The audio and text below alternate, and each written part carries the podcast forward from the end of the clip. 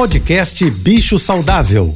Fique agora com dicas e informações para melhorar a vida do seu pet com a veterinária Rita Erickson, mestre em comportamento animal.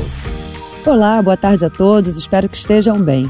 Acredito que todos já ouviram falar de cães que sofrem quando ficam sozinhos em casa. E nem sempre esse animal tem ansiedade por separação.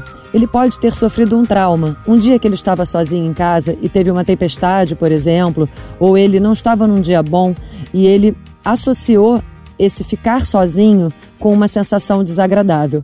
Existem várias formas de diagnosticar e tratar essa condição, mas é um pouquinho complexo para falar aqui em um minuto. Mas vale a pena sempre habituar os nossos animais a pequenos períodos de separação, deixando ele roendo um brinquedo, sozinho num canto separado ou até mesmo dormir separado da gente. Não tenho nada contra animais que dormem conosco, mas vale a pena prevenir. Fechando a campanha dessa semana, prevenir é sempre melhor do que remediar. Se você quiser saber mais sobre esse e outros assuntos relacionados a cães e gatos, me siga no Instagram, ritaerickson.veterinária. Um beijo, um ótimo final de semana a todos e até segunda-feira. Você ouviu o podcast Bicho Saudável.